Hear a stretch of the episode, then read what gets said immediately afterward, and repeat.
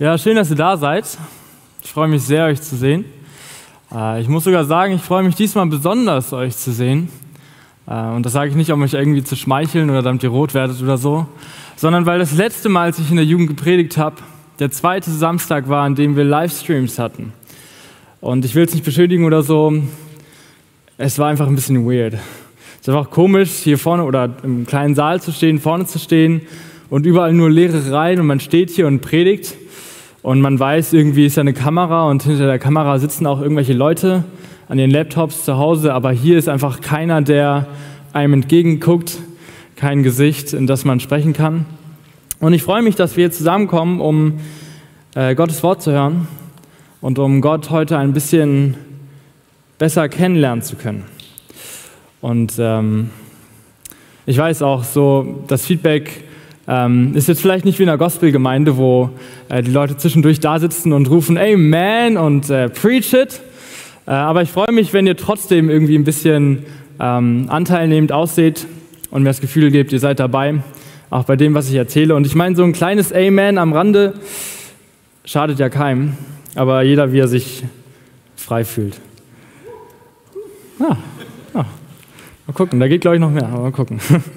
Ich möchte, bevor ich heute mit dem Text anfange, und ihr erinnert euch vielleicht noch, wir sind, oder Andi hat schon ein bisschen gespoilert, gerade in seiner äh, Moderation, wir sind im Römerbrief und sind in äh, Römer 13. Letzte Woche haben wir davon gehört, wie wir uns auch unserer Regierung unterordnen als Christen und äh, machen diese Woche ähm, weiter in diesem Kapitel. Aber bevor ich mit dem Text äh, weitermache, möchte ich euch eine kleine Geschichte erzählen.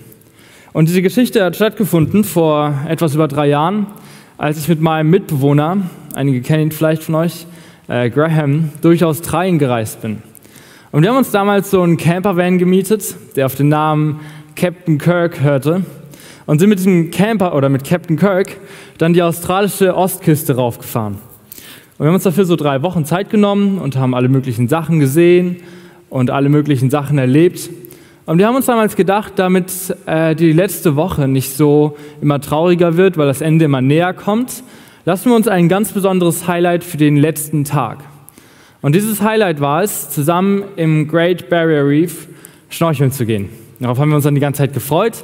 Das war auch cool, weil dann war man nicht mal trauriger, je, je näher der letzte Tag kam. Ähm, naja, und eines Abends, um genau zu sein, den Abend davor, standen wir so da und uns fiel auf, wir haben irgendwie die Tickets verloren.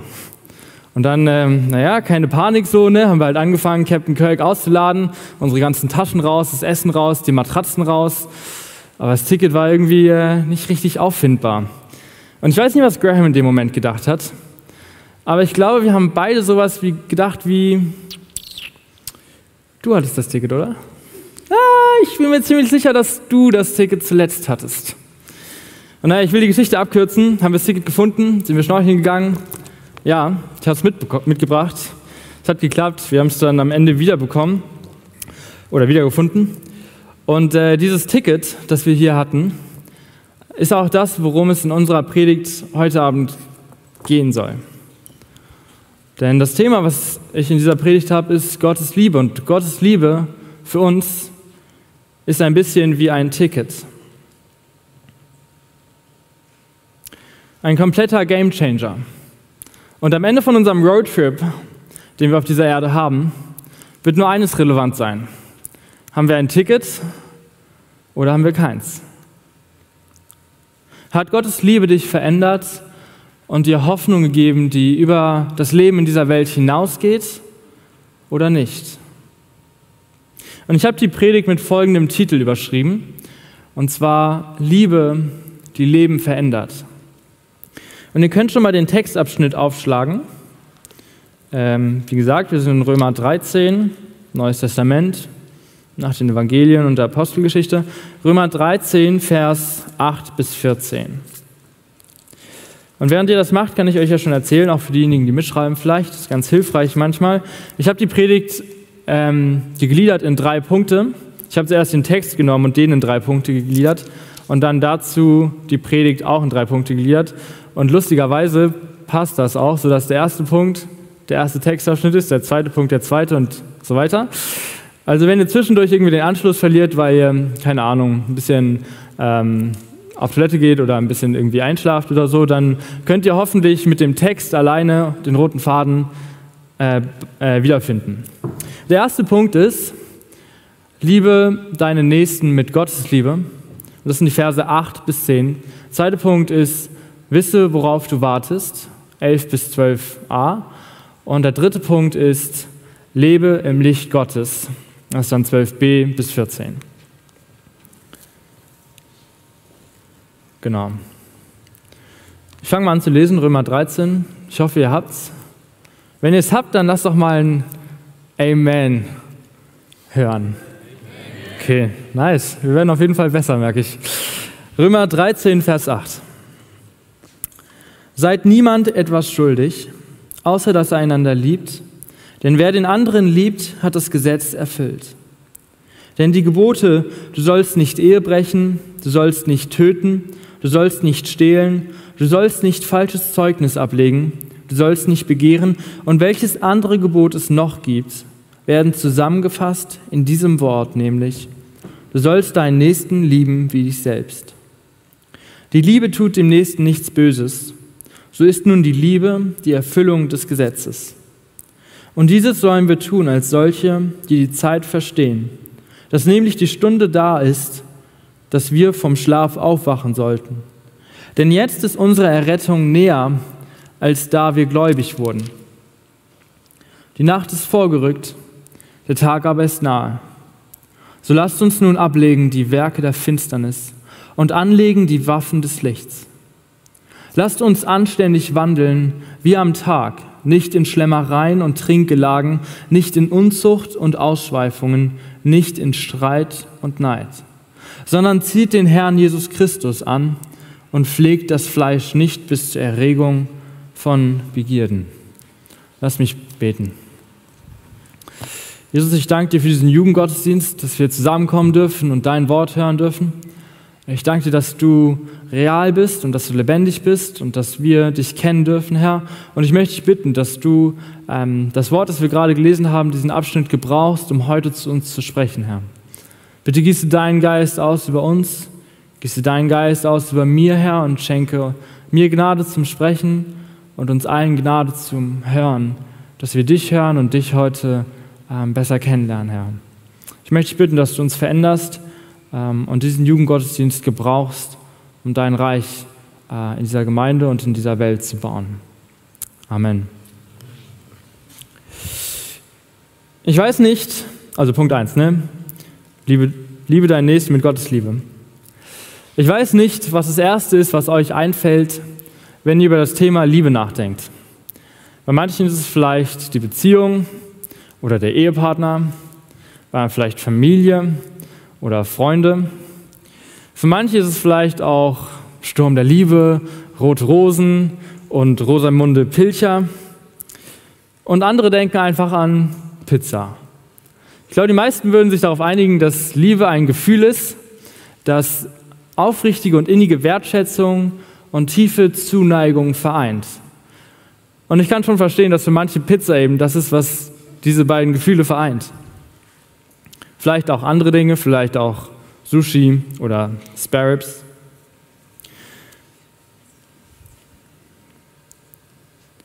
Aber es gibt einen großen Unterschied zwischen der Liebe, die wir in Liebesromanen oder im Alltag kennenlernen, und der Liebe, von der uns die Bibel erzählt. Denn die Bibel stellt uns eine Liebe vor, die nicht verdient werden kann und die nichts zurückerwartet. Eine Liebe, die bedingungslos, entschlossen und gewiss ist, selbst wenn wir vollkommen versagen. Und die Bibel spricht von Gott als der Quelle von dieser aufopferungsvollen und gebenden Liebe.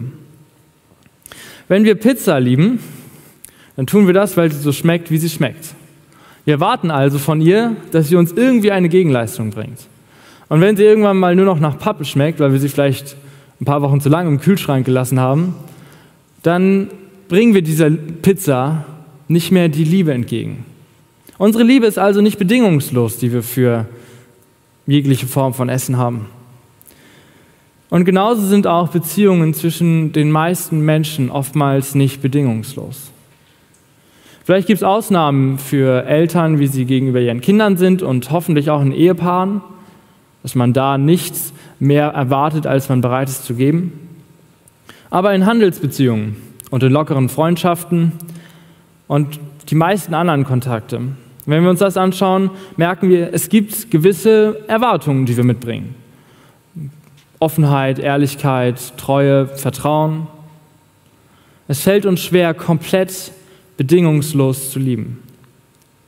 Denn es gibt eine Person, die wir von Natur aus am meisten lieben. Uns selbst. Wir sind gut darin aufzupassen, dass wir nicht zu kurz kommen. Und unsere Gesellschaft bringt uns das auch schon von klein auf bei. Liebe, um geliebt zu werden. Aber Liebe, um geliebt zu werden, schaut am Ende der Straße eben wieder auf mich selbst zurück. Und wenn wir für unser Geben irgendeine Gegenleistung erwarten, und auch wenn es nur ist, dass wir uns irgendwie gut fühlen, weil wir was gegeben haben oder dass wir glücklich sind oder dass jemand dankbar ist für das, was wir ihm gegeben haben, so hätte sie auch mal Danke sagen können. Selbst das bedeutet, dass es keine bedingungslose und keine selbst aufopfernde, keine selbst hingebende Liebe mehr ist. Und jetzt kommt unser Text, den wir gerade gelesen haben, und sagt, Du sollst deinen Nächsten lieben wie dich selbst. Und das ist ziemlich krass, weil mein Nächster ist nicht unbedingt nur derjenige, den ich sowieso schon mag. Die Leute, die mir sowieso nahestehen, mit denen ich mich sowieso gut verstehe und die mir all das geben, was ich ähm, mir von ihnen wünsche, sondern der Nächste, und sagt die Bibel oftmals, der Nächste ist auch derjenige, der uns nichts entgegenbringen kann, um meine Zuneigung zu verdienen der mich nicht einmal mit Dankbarkeit und Wertschätzung belohnt für das, was ich tue. Wenn Jesus sagt, liebt eure Feinde, dann bedeutet das, Menschen mit der bedingungslosen Liebe zu lieben, mit der Gott sie liebt. Und Gottes Liebe ist echt sehr bedingungslos. Jesus kam auf diese Erde, um am Kreuz für dich und für mich zu sterben ohne dabei auf das zu schauen, was er bereit, was er geben musste. Er kam, damit Menschen dieses Ticket haben, aber nicht dieses Ticket fürs Great Barrier Reef, sondern dieses Ticket für den Himmel. Deshalb steht auch in Römer 5, Vers 6 bis 8. Denn Christus ist, als wir noch kraftlos waren, zur bestimmten Zeit für Gottlose gestorben. Nun stirbt kaum jemand für einen Gerechten, für einen Wohltäter entschließt sich vielleicht jemand zu sterben. Gott aber beweist seine Liebe zu uns dadurch, dass Christus für uns gestorben ist, als wir noch Sünder waren.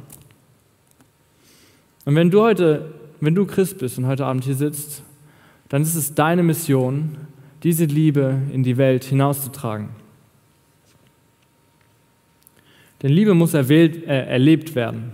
Stell dich eine junge Frau vor, die hier in die Gemeinde kommt, Neues, und die ihr ganzes Leben lang immer wieder gehört hat, du bist ungeliebt, du bist abgelehnt, wertlos und störend. Vielleicht von ihren Eltern früher und dann irgendwann von ihrem Ehemann. Und dann kommt sie hierher und wir kommen so zu ihr und erzählen ihr, ey, du bist bedingungslos geliebt. Dann mag das vielleicht ein gewisses Interesse in ihr hervorrufen, aber wenn, wenn diese Dinge so tief in ihr verankert sind, dass sie, sie wirklich mit allem, was sie hatte, geglaubt hat, dann wird diese reine Information in ihr keine Veränderung hervorbringen. Menschen müssen Jesu Liebe und Annahme erleben. Und in erster Linie tun sie das, indem sie Liebe und Annahme von den Menschen entgegengebracht bekommen, die sich zu seinen Nachfolgern erzählen. Uns zählen, nicht erzählen. Aber wie können wir nun dieses Thema, also das Thema Liebe, wo manche Leute vielleicht immer noch an Rosamunde Pilcher und Pizza denken, jetzt praktisch auf unser Glaubensleben anwenden? Ich möchte, damit das ähm, nicht so theoretisch ist, uns dafür drei kurze Beispiele geben. Erstens, vergebt einander gerne. Wenn wir Menschen mit der Liebe lieben wollen, mit der Gott sie liebt, dann müssen wir auch bereit sein, ihn zu vergeben. Selbst und besonders dann, wenn wir eigentlich im Recht sind. Gott hat Paulus vergeben, der, der das hier geschrieben hat. Und ihr wisst, ne, Paulus war derjenige, der vorher noch Christen verfolgt hat und äh, für den Tod ausgeliefert hat. Und, Paulus, und Gott hat Paulus alles vergeben, was er getan hat. Und wir, wir regen uns manchmal schon ziemlich darüber auf, wenn uns jemand den Parkplatz klaut. Und ihr wisst selbst, wo es euch am schwersten fällt, Menschen zu vergeben. Wo ihr vielleicht schon ziemlich lange Groll hegt. Nicht seit ihr vorhin im Foyer reingekommen seid, weil irgendjemand was gemacht hat, sondern wo ihr merkt, euch ist Unrecht geschehen und ihr könnt das nicht loslassen.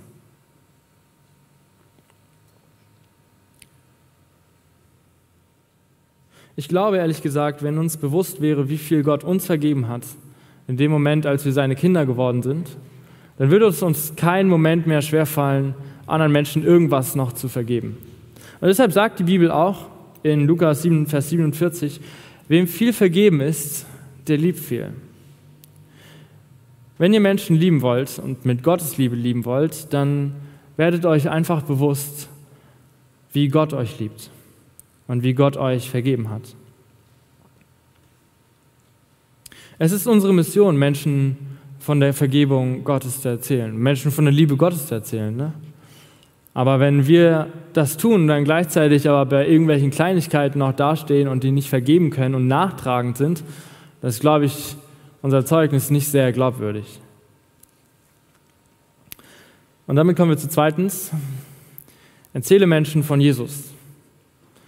Wenn wir wirklich davon überzeugt sind, dass das, was in diesem Buch hier steht, wahr ist und dass Menschen Jesus brauchen, um eine Hoffnung in diesem Leben zu haben, äh, und um in den Himmel zu kommen, dann denke ich, ist es ziemlich lieblos, wenn wir ihnen nicht davon erzählen. Ob sie es glauben und annehmen oder nicht, das liegt nicht in unserer Hand. Aber wenn du Menschen wirklich mit Liebe begegnen möchtest, dann erzählst du ihnen von Jesus, selbst wenn sie sich, sich dafür über dich lustig machen und vielleicht verspotten. Die Liebe Gottes ist selbstverleugnend und bereit, Risiken einzugehen damit Menschen errettet werden. Und drittens, schaue nicht auf das, was du gibst, sondern schaue auf den, der empfängt. Wenn Jesus auf das geschaut hätte, was er bereit war zu geben und nicht auf, den, der ihn, und nicht auf die, die empfangen haben, dann wäre er niemals für uns am Kreuz gestorben. Großzügige Liebe ignoriert den Preis, den sie bezahlt. Und das ist Gnade weil sie den sieht, der empfängt. Deshalb steht auch in 2. Korinther 9, Vers 7, einen fröhlichen Geber hat Gott lieb. Es kommt nicht darauf, was du an, was, was du gibst, sondern mit welchem Herzen du es gibst. Wenn du also merkst, dass in deinem Herzen immer noch Groll und Unfrieden, weil irgendwas in der Vergangenheit passiert ist oder irgendjemand irgendwas gemacht hat und du kannst es nicht loslassen, dann glaube ich, hast du nicht begriffen, wie viel Gott dir vergeben hat. Und wenn du weißt, was die Bibel sagt, nämlich, dass Menschen ohne Jesus die Ewigkeit in der Hölle verbringen werden, und dir ist es egal, und du erzählst Menschen nicht davon, weil keine Ahnung warum, dann hast du nicht die Liebe Gottes für sie. Und wenn du Menschen ständig hilfst, ihnen alle möglichen Gefallen tust, aber dafür etwas von ihnen zurück erwartest, dann ist es auch keine bedingungslose, keine aufopfernde Liebe, die du ihnen entgegenbringst. Also frag dich doch mal, mit welchem Gedanken du heute Abend hier durch diese Tür gekommen bist. Hast du so gedacht, ich möchte einfach heute Abend Gott neu erleben und Gott, bitte zeig mir einfach Menschen, denen ich in Liebe begegnen kann, denen ich dienen kann, äh, denen ich vielleicht ein aufmunterndes Wort geben kann? Oder bist du hier reingekommen und ähm, hattest eher Erwartungen an den Lobpreis und hast gehofft, oh, ich hoffe, wir singen heute die richtigen Lieder und nicht diese, keine Ahnung, die ich nicht mag und haben hoffentlich die richtige Lautstärke und hast Erwartungen an die Menschen, die hier sind, möchtest dich wohlfühlen, dazu gehört irgendwie auch, dass Menschen auf dich zukommen und fragen, wie es dir geht. Vielleicht hast du auch Erwartungen an den Prediger, dass er genau die richtige Länge in der Predigt hat. Für manche vielleicht nicht zu lang, für andere vielleicht nicht zu kurz dass er bestimmte Worte benutzt oder andere Worte nicht benutzt, weil du die irgendwie altbacken findest. Oder dass er manchmal schreit und manchmal weint, weil dich das irgendwie am meisten anspricht. Vielleicht möchtest du auch einen Hauskreis, der in erster Linie dich voranbringt und Freunde, die, die dir dienen. Ich glaube, mit Sicherheit habt ihr keinen dieser Gedanken genauso gehabt. Aber wir können uns, glaube ich, alle hinterfragen, ob unser Blick in erster Linie auf uns selbst oder auf die Menschen um uns herum gerichtet ist. Und ich muss mich da genauso hinterfragen, wie jeder von uns auch, was die Motivation hinter unserem Denken und hinter unserem Handeln ist. Lasst uns nicht, wenn wir hier zusammenkommen, über Nächstenliebe reden, sondern lasst uns Nächstenliebe leben.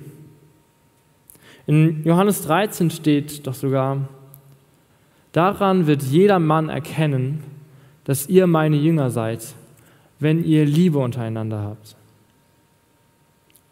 Und manchmal, wenn ich sehe, wie Menschen hier reinkommen, um zu dienen und nicht damit ihnen dann zurückgedient wird, dann denke ich, krass, genauso sieht es aus, wenn Menschen mit Gottes Liebe sein Reich bauen.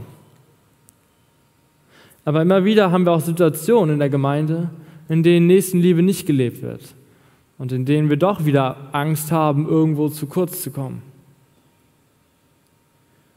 Die Menschen, die damals Jesus ans Kreuz genagelt hatten, hatten auch Angst, zu kurz zu kommen. Sie hatten Angst davor, dass ihre politische Stellung kaputt geht oder dass das äh, religiöse System über den Haufen geworfen wird und dass sie weniger Ansehen haben beim Volk. Aber Jesus ist nicht für uns gestorben, damit wir andere Menschen jetzt genauso behandeln, wie sie ihn behandelt haben. Und die Bibel sagt uns sogar, dass es unsere Pflicht ist, Menschen zu lieben. In Johannes, 1. Johannes 4, Vers 11 steht, Geliebte, wenn Gott uns so geliebt hat, so sind auch wir schuldig, einander zu lieben. Und deshalb steht auch in unserem Text, in Vers 8, seid niemand etwas schuldig, außer dass ihr einander liebt. Denn wer den anderen liebt, hat das Gesetz erfüllt.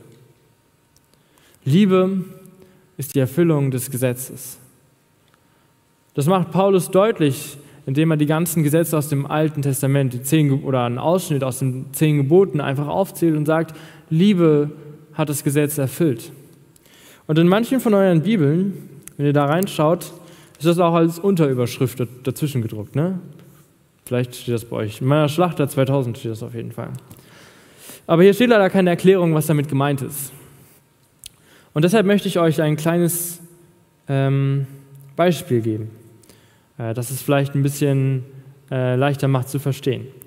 Ich habe das Anfang des Jahres aufgeschrieben gehabt und jetzt in meiner Predigtvorbereitung bin ich wieder darüber gestolpert und habe gemerkt, dass es echt perfekt zu unserem Text heute Abend passt. Das Gesetz, von dem wir im Alten Testament lesen, also ne, mit Mose und dem mosaischen Gesetz und zehn Gebote und so weiter, äh, ist wie ein Schlüsselloch. Durch dieses Schlüsselloch scheint Licht. Und es zeigt, dass hinter dieser Tür irgendwas sein muss, es irgendwie weitergehen muss. Und die Propheten haben die ganze Zeit auf dieses Schlüsselloch aufmerksam gemacht und gesagt, ey Leute, es gibt Hoffnung. Es gibt etwas hinter der Tür. Und natürlich kann kein Mensch durch ein Schlüsselloch nach draußen gelangen.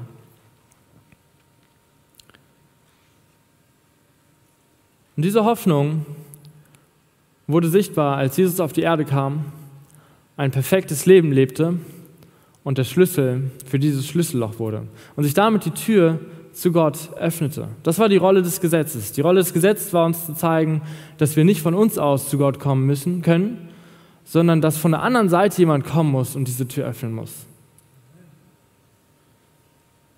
Danke. Gottes Liebe hat sich in dieser Welt offenbart. Und Jesus hat das Gesetz erfüllt. Und damit hat Liebe das Gesetz erfüllt. Und durch Jesus ist der Weg frei zu Gott. Und so steht es auch in 1. Johannes 4, Vers 17. Darin ist die Liebe bei uns vollkommen geworden, dass wir Freimütigkeit haben am Tag des Gerichts. Und deshalb singen wir diese Lieder, wenn wir hier zusammenkommen. Deshalb gibt es überhaupt erst diese Gemeinde. Deshalb sind wir heute Abend hier. Und jetzt haben wir schon so viel aus 1. Johannes äh, Kapitel 4 gehört, dass wir auch noch den 20. Vers lesen können, weil der schließt den ersten Punkt ganz gut zusammen. Wenn jemand sagt, ich liebe Gott, und hasst doch seinen Bruder, so ist er ein Lügner. Denn wer seinen Bruder nicht liebt, den er sieht, wie kann er Gott lieben, den er nicht sieht? Also nachdem wir im ersten Punkt gesehen haben, wie Gottes Liebe aussieht, was an Gottes Liebe besonders ist und wie wir Gottes Liebe weitergeben können, lasst uns zu Punkt 2 kommen. Und äh, ich kann euch schon voraussagen, Punkt 2 und Punkt 3 werden auch ein bisschen kürzer als Punkt 1. Und wir lesen nochmal Vers, ab Vers 11. Also ihr könnt eure Bibeln eigentlich auch offen, offen lassen.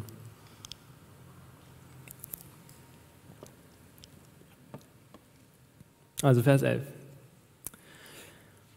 Und dieses sollen wir tun als solche, die die Zeit verstehen, dass nämlich die Stunde schon fast da ist, dass wir vom Schlaf aufwachen sollten.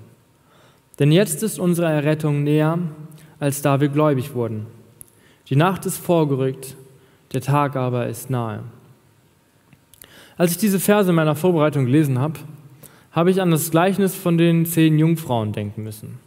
Bei den zehn Jungfrauen ist es so, ne, fünf sind vorbereitet und fünf sind nicht vorbereitet und dann schlafen sie alle ein und warten eigentlich auf den Bräutigam und als der Bräutigam kommt, sind die, die vorbereitet sind, können mit ihm mitgehen und die, die nicht vorbereitet sind, nicht. Das war jetzt eine sehr kurze Version von dem Gleichnis mit den zehn Jungfrauen. Ihr könnt es auch nochmal nachlesen in Matthäus 25. Aber nicht jetzt. Jetzt sind wir in Römer 13. Und in Römer 13 beschäftigen wir uns gerade auch nur mit anderthalb Versen, Vers 11 bis 12b, 12a. Und das sind zwar nur eineinhalb Verse, die ich für meinen zweiten Punkt habe, aber ich glaube, dass das der wichtigste Teil für heute Abend ist. Es ist egal, wie viel oder wie wenig Liebe wir für unsere Mitmenschen in unserem Leben übrig haben. Am Ende unseres Lebens ist nur entscheidend, ob wir bereit sind, Jesus wiederzusehen oder ob wir unser Leben lang geschlafen haben. Und ich glaube, es gibt einige hier, die denken, naja, wenn kurz bevor Jesus wiederkommt, kann ich mich ja bereit machen. Oder wenn ich merke, ich werde alt, dann, dann mache ich mich bereit. Und ich glaube, wenn wir so denken, also wenn wir jetzt denken, na, ich bin gerade zu jung, werden wir in 20 Jahren denken, ah, ich bin gerade zu beschäftigt. In 60 Jahren, äh, in 40 Jahren wollen wir vielleicht nicht über den Tod nachdenken, weil wir gerade so durch unsere Midlife-Crisis gekommen sind, keine Ahnung. Und in 60 Jahren denken wir uns, na, jetzt habe ich mein ganzes Leben so gelebt, jetzt werde ich das auch nicht mehr ändern. Wenn, wir unser, wenn du dein ganzes Leben lang denkst, ich kann ja auch später anfangen, Gott nachzuglauben, dann haben wir, glaube ich, nicht verstanden, nachzufolgen. Dann haben wir, glaube ich, nicht verstanden, worum es hierbei geht. Und vielleicht hilft es euch, wenn ich euch so eine kleine Geschichte, eine zweite kleine Geschichte äh, aus meinem Leben erzähle. Und zwar habe ich die vor drei Monaten erlebt. Und äh, ich war da äh, im Wald, also ihr müsst euch vorstellen, nicht wie in Hamburg-Stellingen, ne, sondern mit so Bäumen und Feldern. Und bin da so spazieren gegangen den Tag und äh, wo es Bäume und Felder gibt, gibt es oftmals auch Zecken. Und so kam ich nach Hause und hatte halt so eins von diesen kleinen Biestern. Und ich dachte dann so, oh Mann, naja, dann so eine Zeckenzange geholt und das dann so versucht, ich hatte die hier am Bein, ne, hab dann versucht, die so fachgerecht zu entfernen. Es hat auch ganz gut geklappt. Dann muss man das immer so ein bisschen beobachten. Ich habe das auch zwei Wochen beobachtet ähm, und alles gut so, ne? Keine, kein Stress. Dachte ich mir. Und irgendwann nach ein paar Wochen habe ich so rote Punkte bekommen, rote Flecken an meinen Armen und Beinen und dachte immer noch so, naja, keine Ahnung, ich gehe mal zum Hautarzt. Mein Hautarzt hat mir erzählt, dass diese roten Flecken auch ein Symptom für Borreliose sein können. Ich weiß nicht, ob ihr Borreliose kennt. Das ist kein äh, entspannter Schnupfen. Das ist so eine chronische Krankheit, die sich auf das Nervensystem und Haut und Gelenke auswirkt und die manchmal auch Auswirkungen auf die Psyche haben kann. Und es waren auch schon fünf Wochen äh, vergangen, seit ich diesen Zeckenbiss hatte. Aber ich wusste, man hat so bis zu anderthalb, zwei Monate Zeit, bis man das behandeln sollte. Also dachte ich, naja, keine Panik, bin nach Hause gefahren und ja, stimmt, sollte damit bald mal anfangen mit dem Antibiotikum. Nein, ey, ich bin direkt nach Hause gefahren am gleichen Tag, habe meinen Hausarzt angerufen und dieses Antibiotikum bestellt, weil ich dachte, ey, ich habe echt gar keinen Bock auf Borreliose. Ich dachte, die Wahrscheinlichkeit ist da, sogar ziemlich hoch, dass, ich dieses, dass dieses Bakterium irgendwo in meinem Körper schwimmt Und dann werde ich jetzt nicht noch ein paar Wochen warten, bis ich irgendwann mal anfange, äh, das zu behandeln. Und genauso wenig wartet auch jemand, bei dem Krebs diagnostiziert wurde und denkt sich, naja, irgendwann sollte ich mit der Behandlung vielleicht anfangen, aber ich habe bestimmt noch Zeit, bis sich die Metastasen bilden. Nein, man, man behandelt so schnell wie möglich. Und je länger man wartet, desto dringender wird es auch, denn das Risiko, dass, dass die Metastasen sich bilden, steigt. Wir wissen, dass Zeit vergänglich ist und eines Tages unser Leben hier auf der Erde vorüber sein wird. Aber wir leben nicht so. Wir wissen nicht, wann unser Leben zu Ende ist, aber wir wissen eigentlich, dass jetzt die Zeit ist, um so zu leben, als würde Jesus morgen wiederkommen. Die Frage ist nur, bist du bereit? Manchmal saß ich in der Bibelschule oder auch hier im Pastorenkolleg das Pastorenkolleg ist so ein Seminar, was wir in der Gemeinde haben, wo wir so theologische Vorträge hören und habe dann da so theologische Vorträge gehört und äh, habe manchmal Worte gehört und ich dachte so, boy, kein Plan, was das bedeutet. Antiklerikalismus. Könnt ihr vielleicht Andi fragen, was es bedeutet? Ich weiß es immer noch nicht. Ikonoklasmus. Das weiß ich mittlerweile. Das heißt Bildersturm. Aber keine Ahnung, was das ist. Was? Das weiß ich. Das Evangelium ist nicht kompliziert. Natürlich ist es gut, wenn irgendwelche Leute Theologie studieren und sich über solche komplizierten Wörter Gedanken machen und sich mit diesen Fachbegriffen auseinandersetzen, aber wir müssen nicht Theologie studiert haben, um Gott, um zu Gott kommen zu können. Wir müssen einfach nur das Evangelium von Jesus verstehen und glauben. Verstehen, dass wir nicht gut genug sind, um zu Gott zu kommen, aber dass Jesus genug getan hat, als er am Kreuz starb. Und glauben, dass er uns Hoffnung geben kann, selbst wenn alles in dieser Welt zu Bruch geht. Gottes Liebe verändert Leben und in erster Linie verändert es unser, unser Herz. Wenn wir glauben, was in diesem Buch steht, und es gibt so einen bekannten Vers, und ich möchte den lesen und noch zwei danach. Denn so sehr hat Gott die Welt geliebt, dass er seinen eingeborenen Sohn gab, damit jeder an ihn glaubt, nicht verloren geht, sondern ein ewiges Leben hat. Das ist im Endeffekt das Evangelium.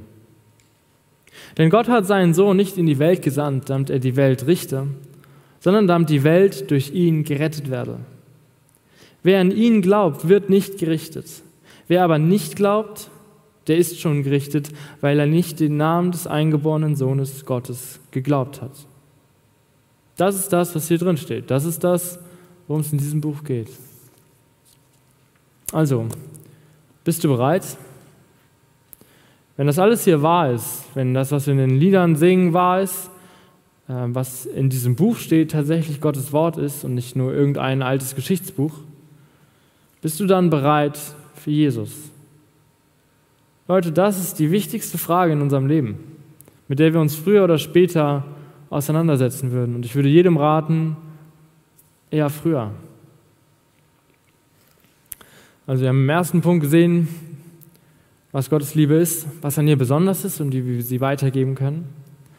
Und im zweiten Punkt, der zweite Punkt hat sich gerichtet an die Menschen, die hierher kommen und das Evangelium eigentlich verstanden haben, aber noch keine Notwendigkeit darin sehen, ihr Leben auf Gott auszurichten. Der dritte Punkt richtet sich an diejenigen unter uns, die eigentlich schon Gottes Kinder sind, aber in deren Leben das noch nicht so richtig sichtbar ist. Also Punkt 3, lebe im Lichte Gottes. Wenn wir zu Jesus gehören, dann verändert das alles. Unser Denken, unser Handeln, unsere Prioritäten, unsere Interessen. Wenn wir Jesus nachfolgen, dann wollen wir mehr so werden wie er. In Johannes 1, Vers 5 steht, und das ist die Botschaft, die wir von ihm gehört haben und euch verkündigen, dass Gott Licht ist und in ihm keine Finsternis. Wenn unser letzter Textabschnitt, also aus Römer 13, also sagt, dass wir die Werke der Finsternis ablegen sollen, dann ist das ein Aufruf an uns, äh, Dinge aus unserem Leben, in unserem Leben zu finden, die uns von Gott trennen. Und wenn Gottes Liebe dich von innen heraus verändert, dann kannst du nicht mit deinen Werken noch in deinem alten Leben hängen. Liebe hat das Gesetz erfüllt, haben wir im ersten Punkt gelernt. Ne?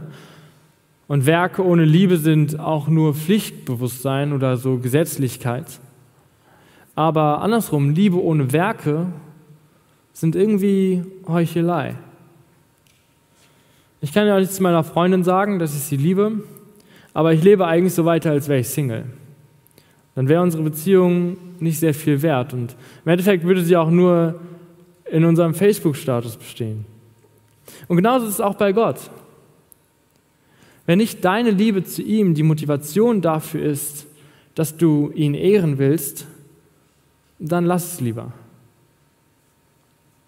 Denn die Veränderung kommt durch die Liebe Gottes und Gesetzlichkeit oder Pflichtbewusstsein ist nur ein schöner Bezug für einen alten Menschen. Deshalb ist es auch kein Verlust oder kein Verzicht, wenn wir als Christen leben. Denn wenn wir etwas aus Liebe tun, dann tun wir es immer gerne. Ein Leben im Licht bedeutet nicht die Sünden, sondern den Glauben zu pflegen, weil wir Gott ehren wollen. Und da möchte ich euch auch ganz besonders herausfordern. Welche Bereiche gibt es in eurem Leben, die ihr ganz bewusst, wo ihr ganz bewusst eine Decke drüber lasst? weil ihr vielleicht nicht wollt, dass Menschen eure geistlichen Baustellen sehen oder weil ihr euch mit alten Sünden oder Versuchungen nicht auseinandersetzen wollt und daran arbeiten. Die Bibel spricht vom Teufel als demjenigen, der versucht, in unseren Herzen Wünsche und Begierden zu sehen, die uns von Gott trennen. Und wir müssen aufpassen, dass wir nicht diese Wünsche und Begierden pflegen, bis sie uns zu Fall bringen. Und manchmal frage ich Joe, ob sie ähm, Dinge wahrnimmt, in der Art und Weise, wie ich bin, wo ich mich noch so verhalte, als wäre ich Single. Und dann sagt sie mir manchmal auch Dinge. Äh, zum Beispiel, dass ich manchmal meinen eigenen Plan mache und das dann auch alles ganz gut geplant und ausgetüftelt habe und das dann auch versuche umzusetzen. Und in dem Prozess verpasse ich ihr zu erzählen, was in meinem Kopf stattgefunden hat. Ich habe auch gehört, es geht anderen Männern auch so, also keine Ahnung, aber. Und genauso frage ich auch Jesus, in welchen Bereichen ich noch so lebe, als wäre ich nicht ein Kind Gottes. Und Gott zeigt mir auch Dinge in meinem Leben, die nicht wirklich mit einem Leben als Christen zusammenpassen. Und das ist das, was wir verstehen müssen. Ein Leben im Licht Gottes bedeutet nicht perfekt und fehlerlos zu sein. Und wenn ich diese Dinge lese, die Paulus hier aufzählt, dann denke ich, ich habe fast in allen schon gefailt. Sondern es bedeutet, mit allem, was wir tun, Gott gefallen zu wollen und seinen Willen zu tun. Gottes Liebe bringt uns dazu, ein Leben zu seiner Ehre leben zu wollen, aber Gottes Liebe vergibt uns auch, wenn wir das nicht schaffen. Das Lobpreisteam kann sich aufnehmen. Und ich denke, wir haben gleich Lobpreis so, ne? Nimm dir doch mal Zeit und geh ins Gebet und bitte Gott darum, dass er dir Dinge zeigt, äh, Bereiche zeigt in deinem Leben, die mit einem Leben als Kind Gottes nicht zusammenpassen. Wir können eh nicht singen momentan, ist eine gute Gelegenheit. Und danke ihm auch dafür, dass er gnädig ist und uns mit Liebe übergossen hat, als wir noch gegen ihn waren. Und wenn du Gott noch nicht kennst, vielleicht weil du neu bist oder vielleicht auch weil du lange hierher kommst und über Jahre irgendwie mal den geistlichen Snooze-Button gedrückt hast, dann lade ich dich ein, jemanden zu suchen, mit dem du gemeinsam über diesen Jesus sprechen kannst. Der Jesus, der Leben verändert und der uns bedingungslos liebt. Denn eine Frage muss sich jeder von uns stellen. Haben wir ein Ticket zu ewigem Leben? Und wenn nein, wollen wir dieses Geschenk annehmen. Amen.